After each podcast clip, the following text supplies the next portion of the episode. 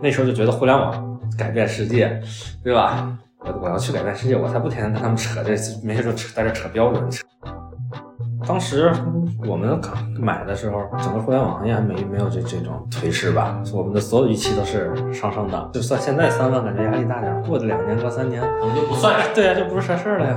但是现在发现，你工资也涨不动了，还随时面临可能失业。我当时肯定有想象，当时肯定想象不是这样。当时当时的想象是什么样？现在怎么也是个高替带个十几个人，然后一起改变世界嘛，对吧？生活工作很平衡，孩子也生了，每周末带着出去玩去，然后周一回来就继续改变世界。对对对对对，就就是循规蹈矩的努力，我觉得是最最别的。他的确是最收益最小，付出的最多的事情。我享受给自己写代码，不享受给工作写代码。因为工作里面的很多东西，你你这就是你你就觉得它没啥意义，但是你必须得写。欢迎大家收听《盲人摸象》第六期，也是倒数第九十四期。今天的访谈对象是我的发小 Random，我们认识二十五年了，有着极其相似的成长经历，在国企的厂区里长大，从小读的是厂区附属的小学和初中，机缘巧合念了所谓的名校，如今挣扎在大城市生活的现实困境之中。我们虽然性格迥异。但是彼此的经历就像是平行宇宙里的翻版。从小到大，听话和努力总是被鼓励、被认可的。可是那个听话的小镇做题家，努力到三十岁的时候，抬头一看，然四顾，不知道自己是不是选择了一条正确的道路，也不知道在这条路上努力的走下去，又到底会通向何方。每个人都是具体的。在具体的情境中经历着具体的困境，叙述我们成为小镇做题家的过程，并不意味着将个体的焦虑归咎于更宏大的结构。相反，这或许可以部分的将我们从那种自我怀疑、自我苛责的情绪中解脱出来。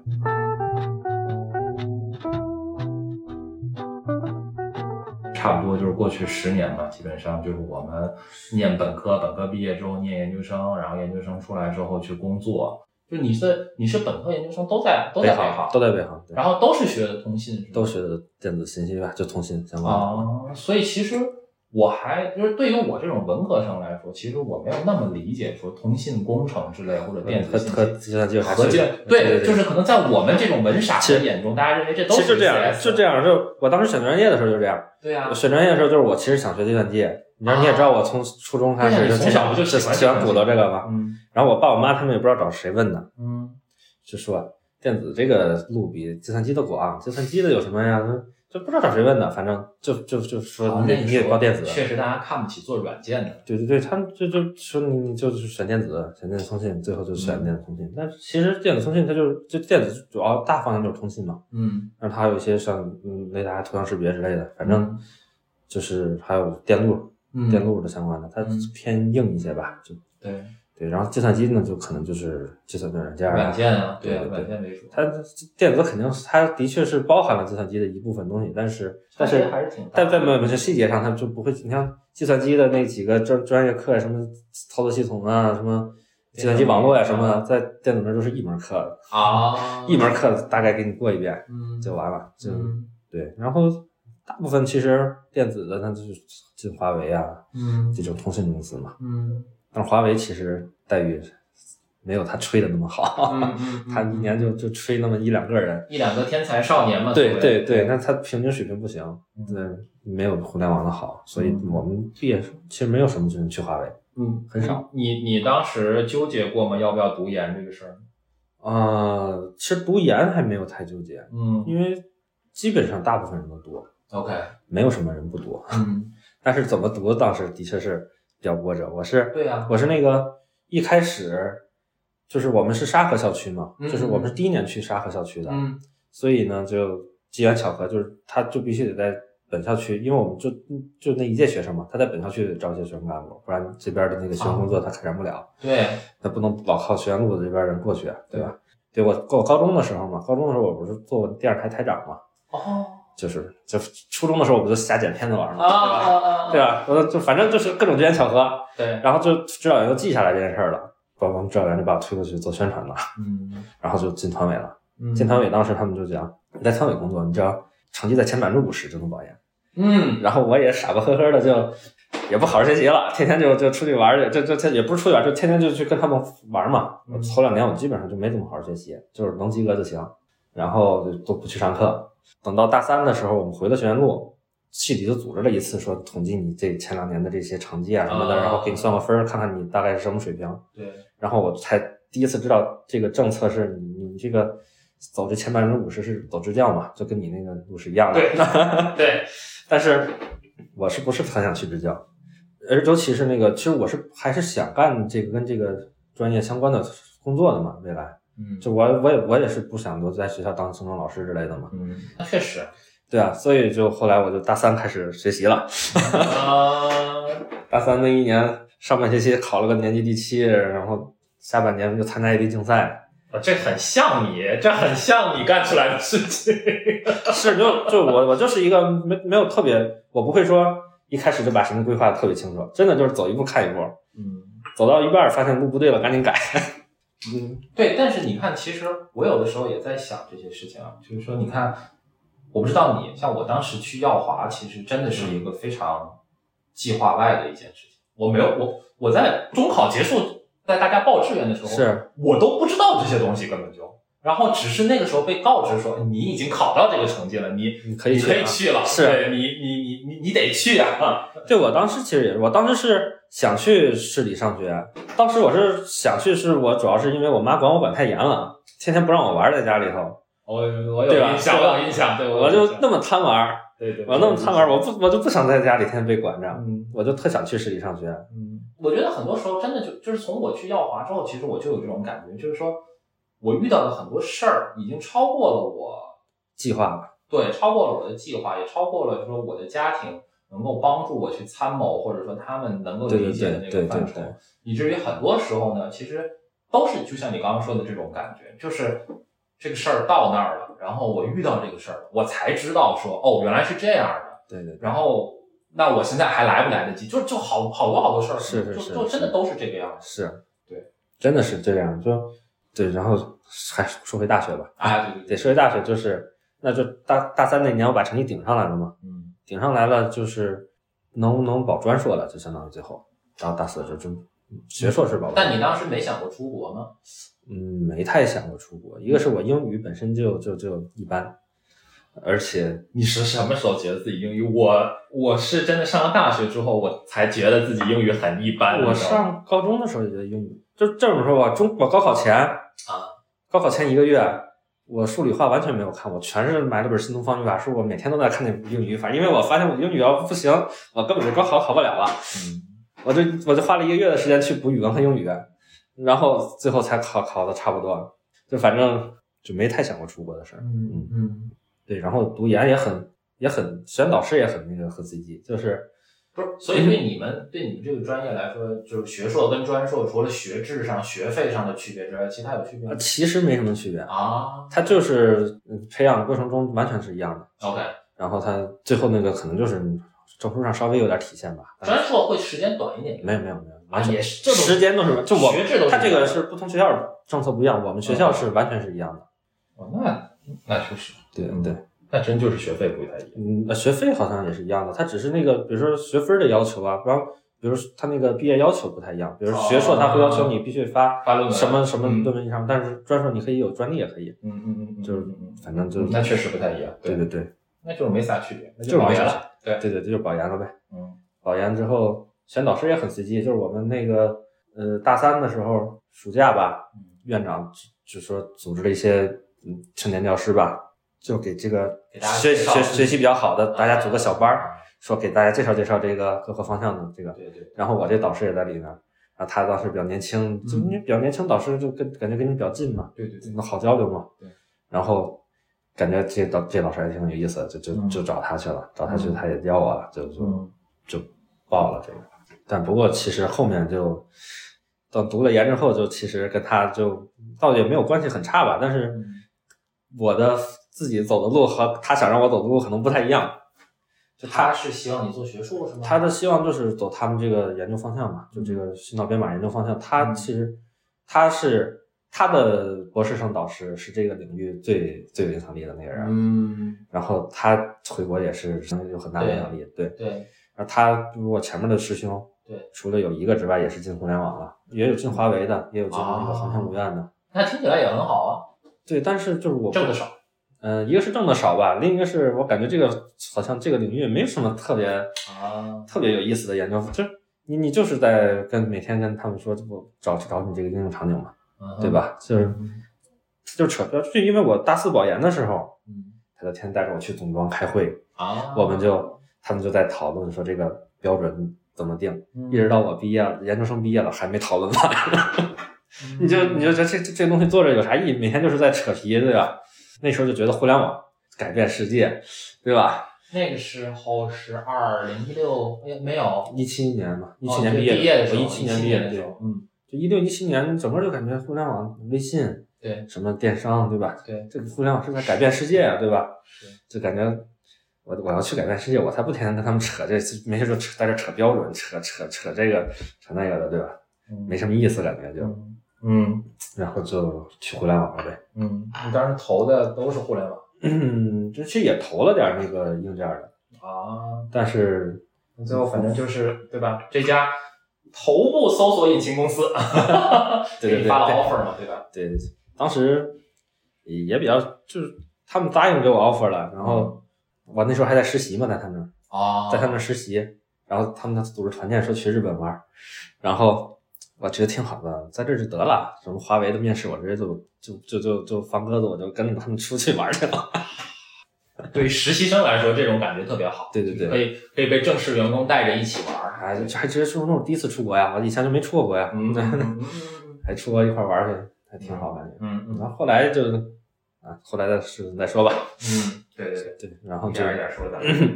对，哎，所以那像你，我我我不太清楚，说像你这个算工科对吧？对工科，对你对于一个工科的研究生来说，你会遇到这种在读研的期间，就是这种实习的，在实验室的时间和出去实习。有呀，这个非常有，其实就是尤其是你想进互联网，对呀、互联网它尤其那几年吧，它特别看重你的实习经历。是啊，你你有实习经验就跟没实习经验完全不同。对但是老师他不了解这个情况，他觉得你只要在实验室对老师说你北航毕业的还愁找工作吗？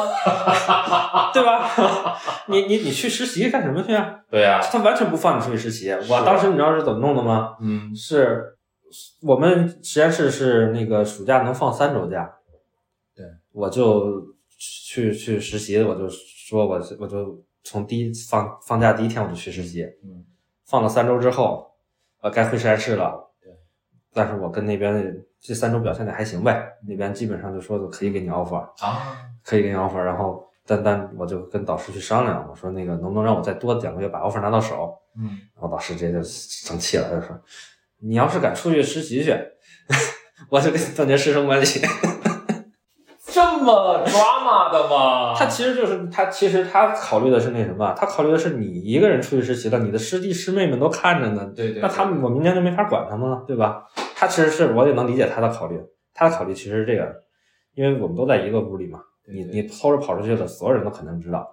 所以，像在这种工科的实验室里，就是大家每天日常的这种状态，真的就像打卡上班一样。呃，差不多，尤其我们导师还跟我们在一个屋里头，你真的是，你你你你你放，你根本就想想想躲都没地儿躲。对对，你摸鱼都没法摸，他就在那儿坐着，嗯，对，这基本上就跟打卡上班差不多，你就无非就是你今天晚去半个小时，早去半个小时的事儿，嗯嗯 对嗯嗯，对。那咋办呢？最后？咋办？我就跟然后我就跟这边商量嘛，我说我把东西带带回学校做的好不好？啊然后他们也同意了，我就在等于说我在实验室白天的时候，嗯反正我也没什么活干的实验室里头的，因为那毕业论文的做的那些东西就就差写论文了嘛，嗯嗯嗯嗯对吧？然后就偷摸的干干那边的事儿，嗯，然后反正这东西互联网的活儿大家都能干嘛，嗯，然后那边也同意了，哎就是后来也给 offer 了，就互联网的活儿在哪儿？你看这个真的是一语成谶啊！真的是 没有想到这句话就贯穿了自己接下来对吧这么多年的工作。真的是哎，所以刚进去的时候感觉好吗？刚进去感觉还不错啊，嗯尤其是搜索嘛，核心业务，对，嗯还是很哦，你当时就是在做搜索这一块对对对，，当时其实嗯还挺好的，觉得嗯。很很厉害了，对吧？也符合你想要改变世界的啊，对对对对对对，但是后面就是天各种业务调整嘛，嗯。调来调去的，就做的东西也越来越差劲了。后来就调去做某个具体的垂类，我们叫嗯。就把这个方向上的这个嗯搜索结果去去去做优化好嗯，你可以，然后反正各种垂类嘛，就去做那些，但是它各种调整，就基本上三个月调整一次，三个月调整一次。嗯，就是这很互联网，对对对，那你这个就是，就我正常就是我到年底答辩的时候，嗯我前半年做的东西都没了，对已经完全不在线上了。对，我说啥呢？我没啥可说的了。你也很难靠这个说明说我做的很好，对呀、吧对呀、这都没了，你说说啥呢？对呀，然后就就感觉，包括整个这个人员的变动也开始变频繁了。我头一年在那儿的时候，我们组就走了一个人，嗯但是后面就包括我指导人啊什么的全都走了，嗯我们组的高体都走了。嗯越来越没意思了，包括整个我们经理带着我们去做这个，我们之前做的挺好的，交给另一个团队呢，他又不知道我们的思路，他们哐哐改了一大堆东西，再再交回给我们的时候，已经完全就是史删了呀，对呀、就是啥怎么改呢了，那还怎么改？没法改了，那感觉这这还做啥劲呢？这真的没啥意思了。对然后整个产品思路就是，我有大的搜索入口，我这搜索入口就是给你导流用的，你就有这个，就是我就能战胜一切。对，反正就是就是靠入流量，然后去去去导流，去去竞争，然后其实根本竞争不过啥。那几年就是 A P P，就是手机的 App 在变成超级入口的，对对对对，而且就是这个胜负已分了，对对，就他只在百度场内天天做广告，有人听说过，从外面都没人听说过，嗯，那就就就很很没意思感觉。对对对，然后那时候我指导人他是调到字节来了，然后嗯过了一那是哪，一年？他是他是他相当于是一九年跳的，嗯，他过了一年之后他来找的我，过了一年之后说来不来我这边，然后这边他也是做搜索，在字节跳动也是做搜索，就相当于一九年的时候还没有那么多人去字节吧，也不少了，也不少，也不少了对对。抖音大概是一七年出的吧？好像在更早一点吧，反正但是一八年是爆火，我记得。对对对，就是抖音出之前去的人稍微少一点，因为觉得你就是一个今日头条的 APP 嘛，对对这就对对，嗯，那后面这抖音火了之后，就是人就多了。对，嗯我在那边也是待着，感觉钱挣的也少，就嗯，我其他的同学也有在互联网的嘛，人家跳过一次的，那钱感觉都已经比我多好多了。嗯。然后我想我在这儿天天的一次涨，而且关键是百度在那个阶段它也开始卡晋升了，嗯，就正常我们刚入职的时候一听说 T 三到 T 五，嗯。那就是到时间就升，对，完全没有什么结果到我 T 三的时候，就差点 T 三升 T 四的时候，嗯就差点卡我一下，嗯就是就跟我说你组里头三个人都是你们这应届的，但是只有两个名额，然后看看，啊然后有一个人呢是我从别的组借来的，你看我不给他升他就跑了。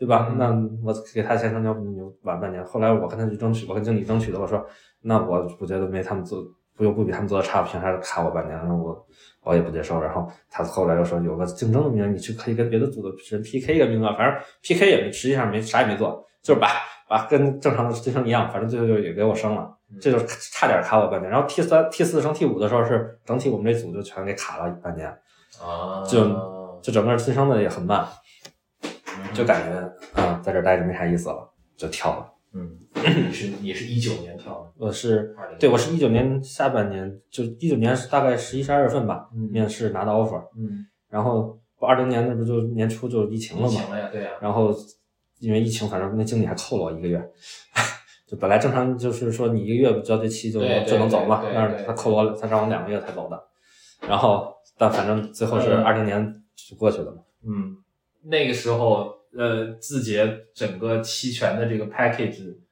应该那个时候还是不错的吧？呃，那个时候还好吧，就他是给我的涨幅，就算上这个 package 的涨幅大概是百分之五十，就那还是算蛮不错的在那个年头年代，因为我是在疫情前对谈的 offer，对对对这还好，疫情之后就没有超过百分之三十的了，这种是是对对，我是还算比较幸运的。但你行权是要什么时候才能行权？他是怎么给呢？他对是他是比如说给你二百股吧，对对对，二百股呢百分之十五对。是你在这待了一年之后给你，是是是，然后百分之二十五百分之二十五和百分之二十五是再再各待一年，然后最后那百分之三十五是最后第四年给你，所以就是相当于第一年给的少，后面给的多。对越到后面给的越多嘛，对对对就是给到你之后就可以行权了。对对对就可以，啊，不是他给到对，当时是认为是，当时认为是我给到我了，他只要回购我就能卖，对吧？对对，入职之后呢，才发现他是给到你之后，在你手里满了一年，啊你才能去参与回购。对终于有那第一笔钱满了一年了，对，我就去参与回购了。然后他告诉你，你手里的这部分参与回购的只能占到最多百分之是二十几还是三十几？出售。对，就是你剩下的百分之六十你也不能卖。所以你就你就想这个要是全卖掉得多长时间了？对，就真的这个这个这个哇！啊，这 但你想真的把这些全变现名，义上的这对吧？这对对些钱拿到手，真的是真的你就是一直在蛮漫长对一直在这待着，对而且你你还要祈祷它的股价不要再发生对大的波对，动他要再跌下去，那就当时他嗯入职的时候不会给你讲的这么细，你也不会想到会有这么多规则。对，我记得哎是哪一年啊？我们有一次还聊起来了，对啊，对啊，对吧？聊起那时候完全不知道，就那时候你你特兴 特别兴奋，对呀、对、啊，那时候完全不知道还后面还有这么多规则呢，你你还得满一年才能参与回购，然后参与回购的时候还只能参，只能那小部分能参与回购，那时候哪知道呀？真的第一次参加的时候才知道。对，那时候你特别兴奋，你还跟我说你考虑一下，你要不要也来？对，那时候天天我还天天的刚来这候没没俩月我就开始天天拉人了，说对啊要不来字节，要不来字节。对啊，那时候真的是哎。嗯，所以你在字节做的是什么？字节是也是分两个阶段呗，就嗯前面我们就是做搜索，其实还是做搜索，搜索的场景是什么？就是你今日头条里面去搜东西，啊，然后还有那个抖音里搜东西都走我们这儿。OK OK OK，包括它其实还有西瓜短视频，然后它还有那个懂车帝，就是那这所有也是个很大的一个组了呀。啊，对，是很大的一个组。嗯，这算是一个搜索中台吗？就它之前之前那块就叫搜索中台，啊，OK，就是搜索中台嗯嗯嗯对嗯，合理。然后炮弹后来因为业务调整，把我 leader 手里搜索这部分就交给其他人了，他就去负责别的东西，我们就跟着他一块儿去做别的东西了。我这听起来似乎比原来的内容要边缘化了。对呀、对呀、对呀、对呀、就是比原来感觉边缘化很多。但这是上层的业务调整，我也没辙哈，嗯 只能跟着 leader 走嘛。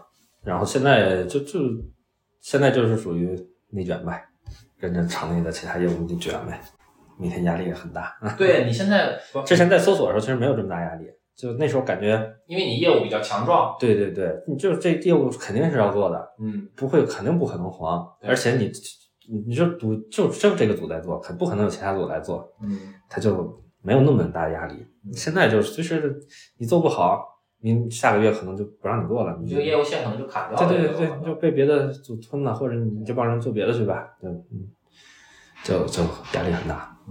嗯，所以呃，像你现在典型的一天，你大概几点到公司，几点能走？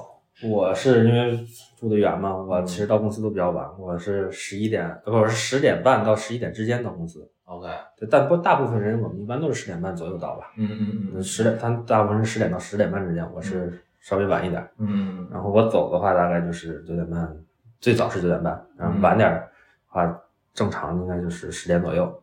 但是如果活儿多的话，十十二点之后也是有，经常有的。然后你每天开车上下班，那如果你要你要加班加到十二点，那你你你你你我太太怎么办呢？他就打车回呗，哦，呃，打车回。嗯我们俩上班基本上就是一起嘛，我给他先送到，因为我我俩虽然都在这，还不在一个工区，但是也不远。您不就是一个在这边，一个在那边？哎，不是不是，我们还有别的工区，在就北航的那个、北航的西那个西边还有一个工区，他在那边，哦，但也不远，来回就是十来分钟的路吧，嗯嗯十来分钟路，然后我先给他送到，我再去公司。嗯嗯，对。比方说，现在还有一些类似于大小周或者什么啊，大小周没有了，嗯但是怎么说呢？其实我们还是挺喜欢大小周，至至少从我个人角度来讲，我还挺喜欢大小周，因为他那天是给你双倍工资，嗯是额外给你的双倍工资。对，你干一天的活儿，你拿两两天的钱，那那多高兴啊！那你现在你虽然不干活儿，那你周末不可能两天完全闲着。你你精神上或者事实上你还是要对对对对，你可能就你这周你本来安排干这么多活儿，因为开多开了几个会，你这活儿就是没做完，那你就得周末去补这个事儿，对吧？这那他其实活儿他不会说因为大小周大小周一取消，他就自然而然的给你减少了，对。嗯所以其实我我个人来讲，我还是喜欢大大小周的，但嗯嗯但是大部分人好像也不是很喜欢。嗯，确实嗯确实，可能每个因为每个人工作的状态，对对，他有的人，比如说他业余活动比较多，但他不缺钱，对，他就不不在乎那两天的那个工资。对，嗯，确实是，所以你你这你现在这个月供的压力，你觉得你觉得大吗？对你来说？呃，就是如果工作稳定的话，嗯，就还不算大。现在最大的焦虑点在于，我们就怕这个工作不稳定。嗯，他下个月要把我裁了，我就直接直接崩了。真的确实是啊，就是你嗯月供达到三万这个量级，我觉得还是有点，还是挺吓人的。对对对对，因为当时嗯我们买的时候，嗯，整个互联网行业还没没有这这种颓势吧？对呀，我们的所有预期都是上升的。嗯，觉得你就算现在三万，感觉压力大点儿，过两年过三年，可能就不算了。对呀、就不是啥事儿了呀对。但是现在发现，你工资也涨不动了，还随时面临可能失业，这个就啊，嗯，现在就只能苟着。嗯，对，咱们先说，先聊聊聊聊聊聊聊家庭吧。就是嗯说完工作，你跟你太太是什么时候认识的？我大概我俩是就是一七一七年认识，所以你们是同学？呃，也不算，就是别人介绍的，算是，那个时候大家就已经开始急着介绍了吗？也就也就同事之间互相介绍呗。啊，OK 就看对眼了，然后就。OK 嗯，他那时候还没还不在自己。对，那时候他在五院，他因为他毕业的时候他是想拿户口，我我的户口是我上大学那年嗯就跟着我爸单位，就我们一家就转到北京户口了。嗯是嗯我我不需要解决户口了，他但他是先先被先拿户口，他先去的那嗯，个。他也是学通信工程这一类的。嗯，他是研究生上的是学的计算机，他之前是本科学的是通信的。嗯，那难怪在在五院。对对对对。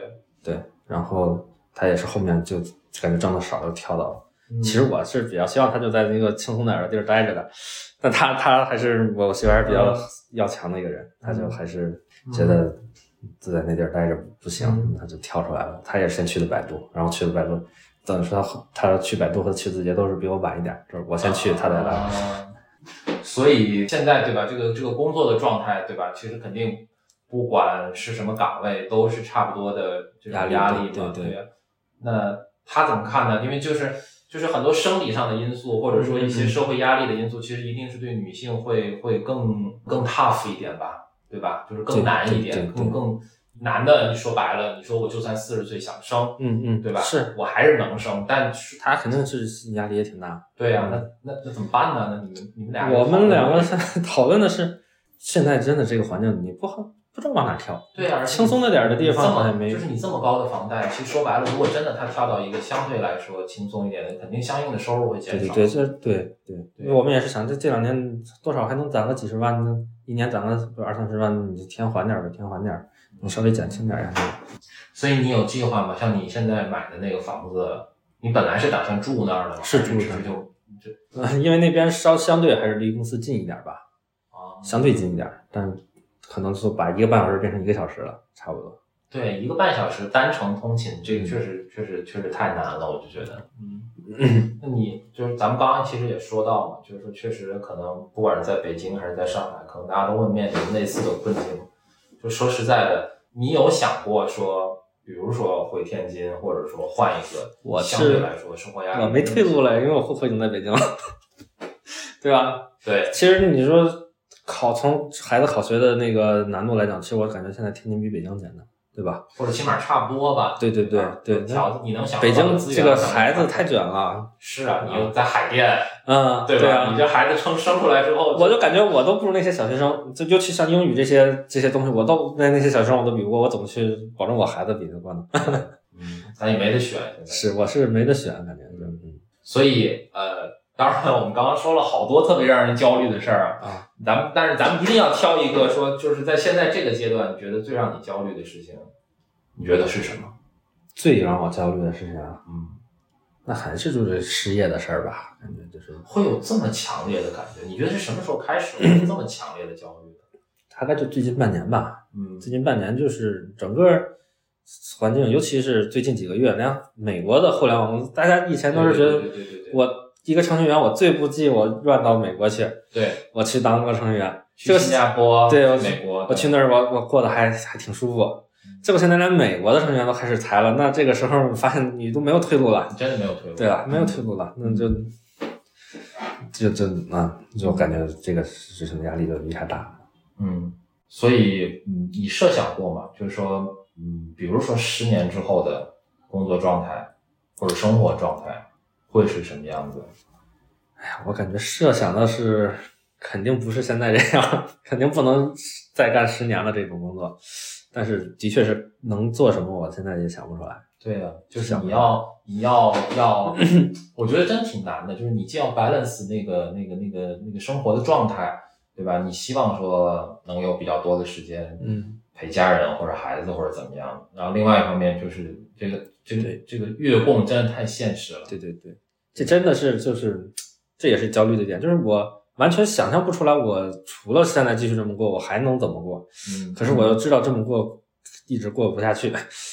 对啊，就可能可能都没办法畅想十年之后、对对对五年之后想不出来的那对种。对对，我觉得到三十岁的时候，就是很现实的说，就是我意识到说，真的，你凭啥觉得通过你自己这个寒窗苦读十二年或者十几年，你就能够拉平一代人两代人？是是，我就就现在也是这个，对我也是这种想法。对吧？我觉得也我我觉得也就是回回顾这些东西，也不是为了去责怪谁，或者说是是，都是也是一种经历吧，反正。对啊，就是所以说回来，就是真的还是那个道理，就是你不能指望说小镇做题家。说白了，你说放在放在北上广的这个纬度上面来说，我们就是小镇做题家。对对对，你不能指望说，或者你不能苛责自己，就是靠你自己这这几年的努力就就能拉平。我觉得有时候，因为我们也太想好了，所以反而给自己就是压力很大。就是很多东西真的从从你一开始你的思维方式、你的想东西的这些角度就已经决定就是这个样子，没办法。是是是，就包括你看说，你就说说回来工作这件事儿，就是到底什么什么样的工作是好工作？我觉得可能像像你那个时候都不知道有量化这种。对对对。而且那时候我根本不可能看得上说去国企研究所工作那那点钱，对吧？但对但是我这工作了六年了，我回过头来想，我甚至感觉我是不是当时选择错了？因为在我们那个时候的认知当中，你就觉得说钱，就是第一，对就是只能会看到对钱钱就是对你你挣多少钱，就是对你这个人水平的一个衡量的体现。对对，其实我们那个时候，我觉得真的没有什么很大的能力，或者说很多的阅历去判断说，就好工作到底啥是个好工作。对对对对，挺难的，嗯，真的挺难的。我倒是没有，可能没有苛责的这种心态，但是我就是总是在想，我现在做的这个方向对不对，走的这条路对不对，我是不是该换条路，我该换到哪条路上，我可能总去想那些，现在就是，嗯，但是对但但其实很多嗯很多时候，其实就像你说的呀，就是不是每个人都有选择的这种任性的这种权利的，是或者都是有这样的空间的。就是很多时候我们已经走到这儿，你可能就没有退路了。对对对，就像你现在这个状态，坦白的说，就是当然我们客观的说，其实可能也挺好了，对吧？不管是收入的水平，嗯对在北京买房啦，对吧？也有北京户口，对吧？将来小孩也能上学，对吧？就是你还有啥？就是可能有对，就是比比下还是有余的，但是真的是看到很多上面的人了，对，比上感觉就完全是够不上人家，就是对我感觉就凭自己努力一辈子也够不上人家现在那状态。而且你自己的生活的状态好不好，开不开心，我觉得你自己是是最清楚的嘛。其实，哎，对，说到生活的状态，正好，所以哎这么问吧，我都不问你业余生活做些什么。你觉得你现在还有业余生活吗？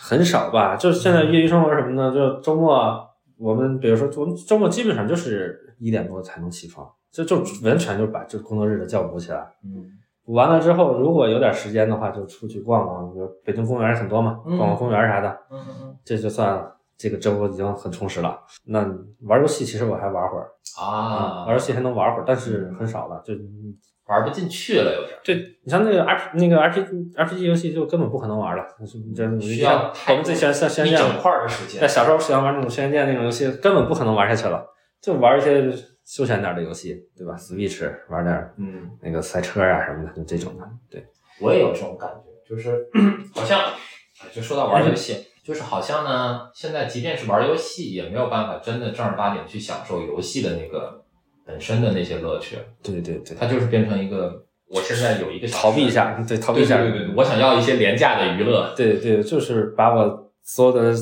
那个心思能从工作里面抽出来，嗯去去放到这个地方占点时间，嗯让我放松一下，基本上就这样。我买 Switch 也买了，Steam Deck 也买了，然后天天就在那儿堆着，一星期能能碰一下是不错。所以你二十岁的时候，或者或者说嗯十年前大概这个这样的一个跨度下面，你对你对你的三十岁，你当时的想象有吗？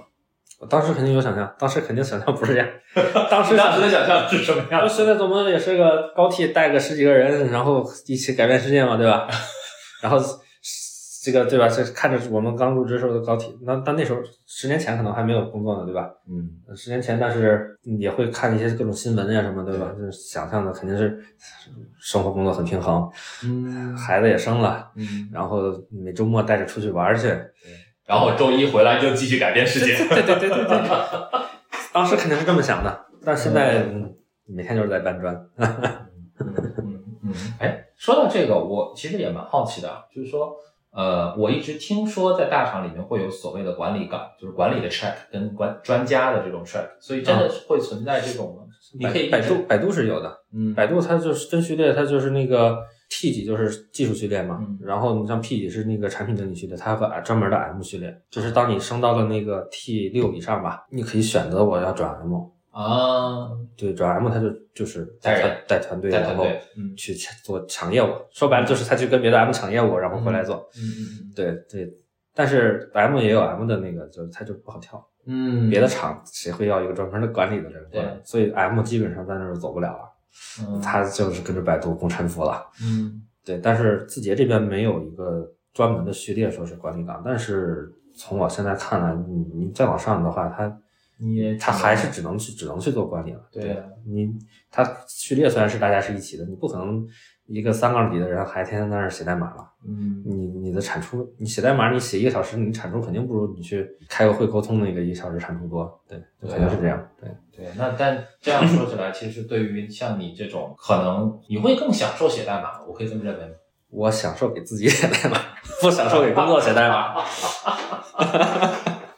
因为工作里面的很多东西你，你这它就是你，你就觉得它没啥意义，但是你必须得写，嗯对吧？其实我我不也不是学那个计算机专业的嘛，然后 Python，其实我也是自学的。嗯然后我那个找工作的时候，我的简历上没有什么软件项目，只有一个软件项目是我写了个炉石传说的外挂。哈哈哈哈哈呃，这个外挂就是为什么我要写这外挂？哦，算斩杀是吗？不是，就是当时他出了那个冒险模式嘛，嗯要一个星期，他一星期开他要七百个金币嘛，嗯我不想充钱，我不想充钱，那七百个金币怎么来？他每个每个每周你每个星期你每天不打那个就是那个对账，他不是能赢赢赢三场给十个金币吗？对对对对对对对，我就刷我就挂机刷那个。我就花了一个星期的时间把这个外挂写出来，我就每天在那儿挂机刷这个。因为我最开始我用的按键精灵，他把我号给我封了，还让我身份证复印件和还写个保证书，说以后再也不那个啥。然后我一看按键精灵不能用，他肯定靠进程判断的呗，那我就只能自己写呗。哦，我的唯一一个软件项目就是这个，因为我在研究生实验室做的是硬件。嗯，哦，这个，哎呦，你说到这个，我觉得这才像是我印象当中我们十，别说我们十岁，我们六七八岁的时候互相认识的时候，对对对，那个那个那个你，对对对，就这种这种写代码，我很享受。我那两天我完全不觉得累，我就各种琢磨我怎么又能赢，还能让他不不判断我是机器人儿，对吧？虽然也很很简单暴力，其实最后没有什么算法策略，就是很简单的截图识别、截图识别，嗯但是很暴力，但是它能用。对他反正就自动嘛，大不了不就，输了嘛，就是打脸，就是组一套打脸牌过去打脸。对对对对对对，但是它能用，就很很有成就感。就这种我我非常享受，但是你真的是工作里的这种很难说享受。你想过吗？想过吗？自己出来做一个，嗯就是类似于工作室或者是一个，因为很坦诚的说，你像写这种 to C 的这种小，我们叫不管是小程序啦，还是一些什么样的一些小工具，也完全有可能一夜之间就变现了。嗯，其实以前也想过，但是现在感觉这个其实也挺难的，就因为你要真自己干，它真的不是光写代码的事儿，你要做各种需求沟通，尤其是甲方很有可能是个傻子，他完全说不明白他要什么。就我觉得这个沟通中，因为我又不善于沟通，嗯，我本身是个不善于沟通的人，嗯我一想到这些事情，我就打退堂鼓了。我觉得，但是比方说像其实可能我觉得几年前大家多多少少都会有这样一种观念，就是说我只要做出来的这个东西足够好，就是它总是一定可以吸引到用户的。嗯，几年前是这样，对，嗯。但现在感觉真挺难的。对，主要是我为什么不去自己创业？我的执行力真的不行。我的执行力真的，你知道，我真的是自己干活，我真的就可能一星期也干不了啥。我我还是比较懒散的一个人，嗯对。所以我们再回过来，回到回到主线上面来啊。所以如果我们 呃尝试着用三个标签来去总结你这过去十年，包括学业啊、工作呀、家庭都可以。Anyway，你任何一个你觉得很能够代表你这十年经历的一些标签或者短语吧，你你觉得会一下子进入到你脑海当中的？呃，第一个肯定是循规蹈矩，就是就是循规蹈矩，完完全全的，嗯，没有任何。哎，但你不觉得这是很有趣的一件事情吗？就是一方面，其实你是个特别有创造力的，然后特别爱玩的，然后你特别会去琢磨这种事儿。因为我也玩炉石，对吧？嗯，我你所以你说那个场景，我特别能懂，就是我特我也想过说，对吧？打赢三场给十个金币这事儿有没有办法？但是我我不会想着说自己去开发一个外挂。就是一方面，其实你是一个你是一个在玩这件事儿上是很有自己想法的人。嗯，但另外一方面，映入你脑海当中的第一个词儿其实就是循规蹈矩。你觉得这会有点矛盾吗？在你身上？嗯，其实还好吧。我觉得我的那个突破界限是非常有限的突破界限，就是它完全不影响主线生活的那种，它不影响我循规蹈矩的那些今天。就包括我初中去去做那些东西，其实它也没有影响任何我主线的东西，嗯对吧？它但凡是有一丝影响可能主线的，我都不敢去做。其实，嗯，对偷偷玩电脑。对，就就偷偷玩电脑，这些其实并没有影响太多的事情嘛，对吧？对对对，真的是说特别，你说比如说像你这样，我就把工作停了，我去做一份自己感兴趣的事情，这种事情我至少目前是不敢做的。嗯我也感觉嗯大概率我未来，除非特别有把握，嗯我才敢去做，就还是很嗯，胆小。也没有吧？对，我觉得就是循规蹈矩有循规蹈矩的好，嗯真的呀。还会有什么？嗯，缺点算吗？也可以。当当然，你觉得任何就是就是沟通困难，真的就是我现在越来越觉得我的沟通能力是完全是我的一个短板，就是可能上学的时候，上学的时候，对大家知道你你这个人沟通能力不太行，但好不影响我，因为本身就是考试好就好了。对，那现在真的是我觉得沟通能力就是我的一个短板，嗯。那跟同事这边完全就像工作现在真的我觉得沟通是第一位的，就嗯你去能能跟人家高效的把东西对齐，然后嗯。嗯，然后去去吹一波儿，去，嗯这是比你在那门口写多少代码都好用。但是这个事儿可能在你刚刚进入职场的时候，你未必会这么觉得吧？对对对，我刚进入职场肯定不这么觉得，当时觉得程序员这工作就是不需要沟通的。对呀、对呀、对呀、对呀、我所以，我为什么说我不愿意去国企呢？我知道国企肯定是天天就是互相沟通，嗯对吧？像互相的那个对拉关系。但是现在我发现程序员沟通也是第一位，写代码其实才是第二位。就是只要是人的工作，感觉这真的是除了那种小作坊自己闷头在家做东西的，那真的是没有工作不需要沟通。现在我感觉是，嗯嗯嗯嗯。但似乎可能在五六年前，或者是更长一点时间段里面，我们会有一种幻觉，好像说，对啊，就像你说的，程序员就是一个可以对对不需要说话就用代码就就对，那时候是是这么想的。这现在真的 talk is cheap，对吧？Show me the code。对呀、但现在，哎，嗯，真的是 code 没有沟通重要。嗯嗯嗯最简单一个例子就是，有时候沟通就完全让你不用写 code 也能把这事儿解决了。嗯还有啥呢？嗯 就这样吧。嗯嗯嗯其实差不多，因为一个循规蹈矩，其实基本上就没有什么可说的了，因为他他太没有特色了，太呃，你觉得这种循规蹈矩跟我们从小的成长环境会有关系吗？哦，我觉得肯定还是有的，因为我们父母都是国企的，对啊，国企的人就是循规蹈矩，他不出错就是最最最大的成就。是我其实很多就是过了很长时间之后，我也在反思这件事情，就是说，可能我们从小接受的，或者也不能叫接受的教育吧，就是我们在观察、在模仿我们的父辈或者叔叔辈，对吧？阿姨辈的这些人，他们做事情的一些方式方法，包括他们对周围人的评价的时候，确实就像你说的，就是稳定，或者说这种呃循规蹈矩，可能是一个比较正向的一件事对情。对对对对，就国企就是这样的。就你像我初中的时候去剪那堆视频，对啊，呃，可能我天天在在在同学面前表现的，就天天的发呀什么的，很很好玩。但我在家里头，就是我妈妈就天天说我嘛，对吧？你你把新闻联播剪了，你这是是找警察来逮你吗？哎，对你说到这个，我突然想起来了。所以那个时候我们最流行的是类似于什么一个馒头引发的血案那种，对对对对对，那种视频。就那个时候，其实我也算是第一批剪视频的人了，虽然我只是个初中生，对对吧？但但是就是剪了那两个之后，嗯，我妈她就就是特别反对我再继续做这些事儿，嗯，她就是说你你剪新闻联播，你是找找警察来逮你吗？是吧？这对吧？我们今天当然都可以事后诸葛亮的说，哎，你当年要是坚持下来了，那你现在就简直不得了了，对吧？就是那 B 站百大 UP UP 主应该就是你了呀。但但我估计我也不太能做到，嗯 是因为我就是纯属是瞎玩，没有真的是把它做成一个规规划，我没有没法做做规划嗯这种事情。或者说，可能在我们的潜意识里面，我们 自己也不认为说这可以是一个正事。对对对，那时候不会认为这是个正事儿，就是就是认为这是在玩儿。嗯，OK，呃，回到我们访谈提纲上面来说，你刚刚谈了你的缺点嘛，然后不管是循规蹈矩还是沟通能力，其实这都属于你的缺点。你觉得你有你非常热爱自己身上的某一种特质吗？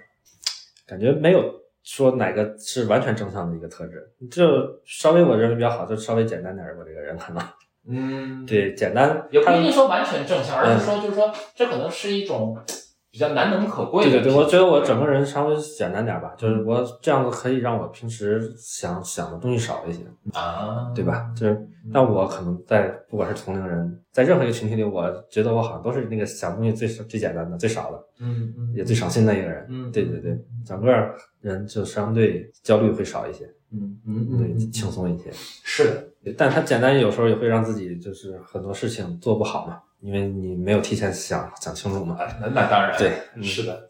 但整体来讲，我觉得这个还可以。嗯嗯嗯，倒数第二个问题吧，你觉得最被高估的美德是什么？你听过我，你听过我的访谈提纲里这个问题吗？哦，我没有听音频的，我其实都看的文字的。啊 OK，那你大部分就知道这个背景了，对我就不用解释了。嗯，我其实不太知道背景，要不你再讲一下？背景嘛，就是说，其实我们我我们我们从小会被教育，就是说你要做做做做这个做那个，你要成为这样的人那样的人，对吧？这都是所谓社会意义上的美德嘛，对吧？哦哦哦比如说你要做一个勤奋的人，然后你要做一个勇敢的人，你要做一个无私的人，巴拉巴拉巴拉。那我们有过了这些经历，我们站在今天的这个时间点，然后再去回过头去看，就是当年我们被教导要做的那些事情，可能有一些东西你会发现说，其实站在我今天的理解，站在我今天的立场，我会觉得说它是被啊高估了。对，这事儿其实并没有那么重要，或者并没有那么的嗯一定要这样去做。最被高估的，嗯，我觉得最被高估的就是努力。哎呀，但这侧面也说明你真的是个很努力的人啊。呃，其实还好吧，但是这个努力真的就是纯粹的，就是没有规划好的努力吧。我觉得，就就是循规蹈矩的努力，我觉得是最最被高估的。他的确是最收益最小、付出的最多的事情。嗯，你觉得会有一个瞬间让你特别强烈的觉得说努力真的是一个很被高估的美德，还是说可能就是就是最近半年或者最近一两年的？其实就是长时间的吧，一种觉得就是，尤其是你平时跟同学去聚会，嗯哼，因为他们好像每天很轻松的，五六点就下班了，他过得不比你差，他他的房子也买在三环边上呢，嗯对吧？他他他住的也不比你小，嗯，啊，车开的五十多万的车，比你的破比亚迪强多了吧？